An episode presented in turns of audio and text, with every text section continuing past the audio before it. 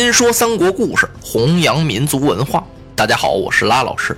我受邀正在参加2015全国网络主播大赛，在这里呢，真诚的邀请您为我投票。官方提供的专项资金将用于《三国新说》栏目的制作和三国民族文化的传播。请您关注微信公众号“汉语拼音的三国下划线 L”，点击下方为我投票按钮，获得具体的投票方式。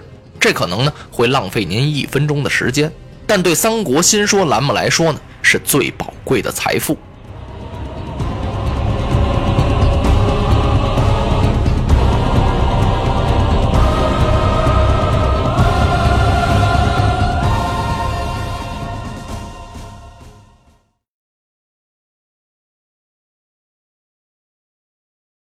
国舅董承暗藏着玉带诏，深夜来访皇叔刘备。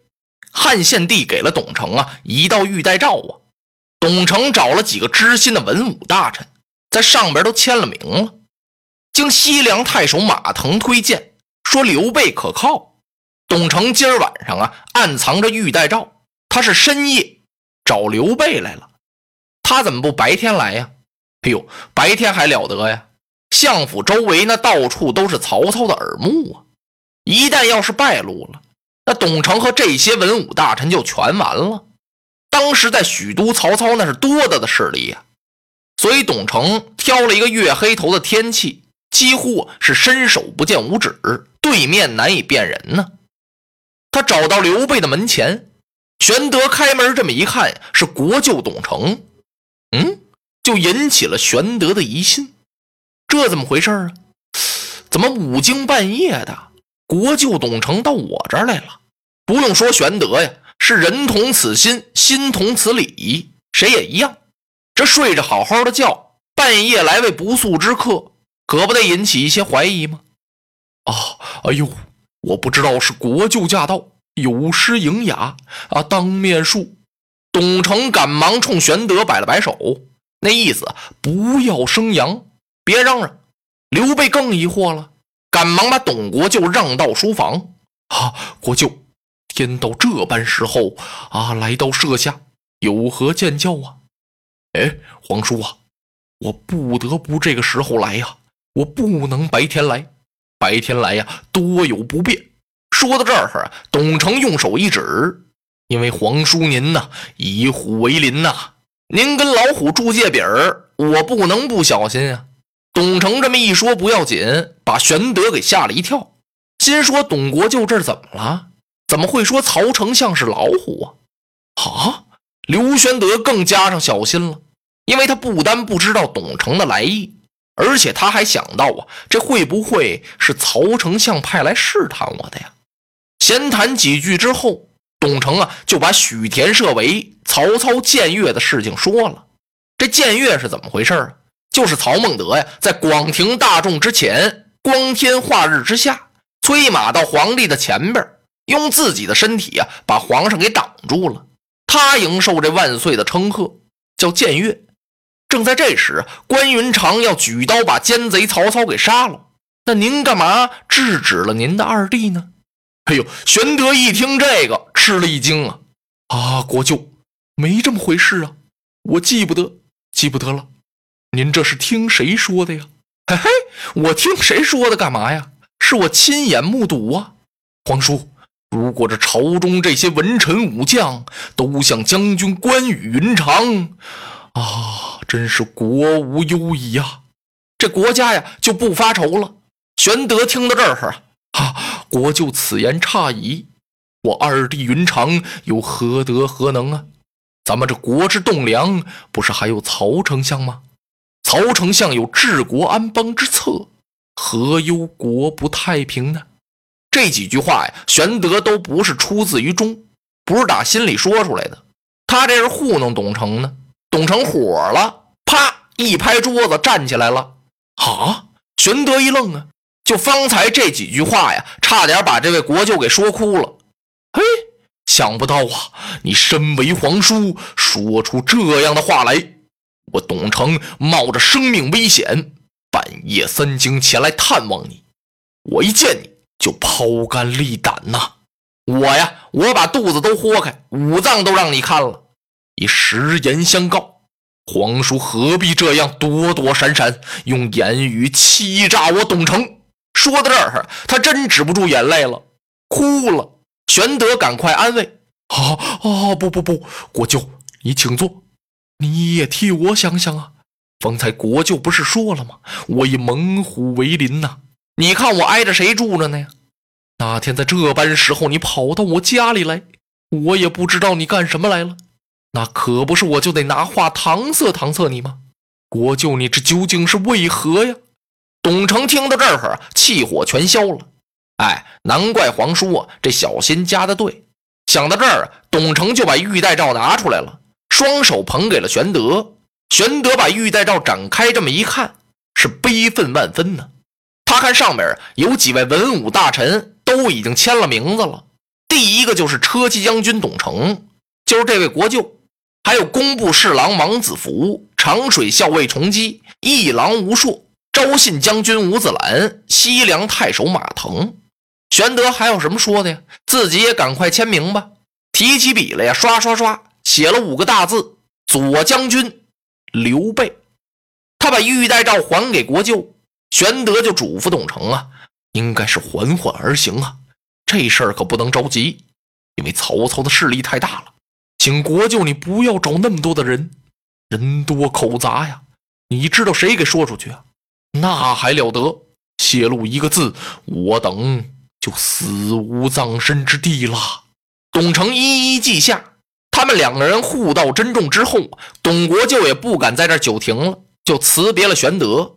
玄德把董承送走之后啊，这后半夜呀，简直没合眼呢。玄德是越想越后怕。因为自己在走投无路的情况下来投的曹操，他没想到啊，曹操把他安排到了相府隔壁这儿住。从他安排住所那天起呀，玄德这个心就很不安，他总觉着呀，曹操在监视着自己。所以啊，玄德立下了一个信条，什么信条啊？除去曹丞相请我，我是绝不轻出，哪儿我也不去，谁我也不联合。黎民百姓有句话呀。是概不串门啊！我就在我家里这儿待着。这次董承找上门来了，自己在玉带诏上签了名了。这要走漏了风声，可怎么得了啊？玄德越想越害怕，特别是他想到啊，玉带诏上签名的这几位文武大臣，除去这位西凉太守马腾还有点实力，而且还离得那么远，那剩下这几位哪行啊？包括自己在内，哎，官衔不错。左将军，除去关张俩兄弟，嘿，几乎是一兵一卒都没有。眼前哪图得了曹操啊？图不了曹操，这早晚有一天，玉带诏的事情要是败露了，那就全完了。玄德一想，不行，我得走，我得离开这儿。玄德想离开许都啊，那已经是非止一天了。不过怎么能走得了啊？曹操他也不能放我呀。想来想去，玄德想出了一条。韬晦之计，什么叫韬晦之计？就是把所有的锋芒全部收敛起来，从此是春风满面，不管见谁是笑而言曰，装傻充愣，心里头的主张啊已经打定。玄德就在这房后边开了个小菜园没事就在那种菜。这么一来呀，把关羽、张飞给急坏了。大哥，这是怎么了？哥俩来问来了。哥哥，想当初你我兄弟桃园之后。立下雄心大志，要上报国家，下安黎庶。如今天下大势，哥哥您不理不问，一不看兵书，二不练武艺，您怎么天天在这种菜呀？这您要干什么呀？玄德听到这儿，哎，二位贤弟不必多问了，我种菜呀，就是消遣消遣。你们该练武练武，一时一刻也不要耽搁，就不必管我。退下歇息去吧。关张两兄弟也不敢再多问了。张飞一气之下，走，二哥，咱们练咱们的去。哥俩呀，出城练武去了。从此啊，关张二位是每天苦练武艺。刘备呢，专心致志弄他这个小菜园儿，哎，浇水、捡菜。嚯，这菜呀，叫他给侍弄的呀，还真挺兴旺。茄子、黄瓜、大辣椒啊。这天，玄德正在这浇菜呢。忽听腾腾一阵脚步声，玄德举目一看，哟，从外边进来两员大将，前边是张辽，后边是许褚。二将来到玄德跟前，是插手施礼：“使君在上，末将浙厢有礼。”啊，二位将军，这是从哪里来呀？由相府而来。哦，来到屋中一叙。张辽一听，啊，不必了，使君，我们奉丞相之谕前来请您过府。玄德一愣啊，心说怎么回事啊？曹操请我干什么呀？其实啊，曹操不断的请他，哎，有什么宴会啦，来什么宾客啦，哎，有事儿无事儿也经常请过府去谈一谈。可是每次请啊，玄德都犯合计，不过没有这次啊合计的这么重，因为他在玉带诏上刚签完了名儿。呃，二位将军，丞相请我有什么吩咐吗？啊，这末将不知。哦，好，二位将军少歇片刻，我净净手，更更衣。我把手洗洗，然后换件衣服去，去见丞相。张辽、许褚一听，啊，使君。我看不必了，丞相吩咐的很急啊，让您立刻就去。哎呦，刘备有点紧张啊，干嘛这么急呀？是不是玉带诏的事儿漏了？不管怎么说，硬着头皮也得去啊。人家这两位将军在这等着呢。好，二位将军先行一步吧。张辽、许褚一看，啊，那怎么能行呢？还是使君先请吧。俩人说着，往两旁这么一闪，是拱手让路。让玄德先走。作为张辽、许褚是两员大将啊，既有风度，也很注重礼节。让刘备先走。玄德今天这心情啊，和往常不同。这两员将越客气啊，玄德心里边越紧张，心说这是不是一边一个把我给看起来了呀？自己就孤身一人呢？二弟关羽、三弟张飞都出城练武去了，你喊些兵卒也没什么用啊。那走吧。等来到丞相府，刘备一看，宦门四海呢。平常啊，这曹丞相府就这样，是武士林立，金瓜乐府。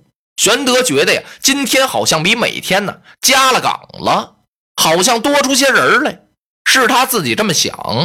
当他来到府内，这么一看，哎呦，这位曹丞相正好脸朝里在院子那儿站着呢。二将抢步上前，启禀丞相，使君驾到。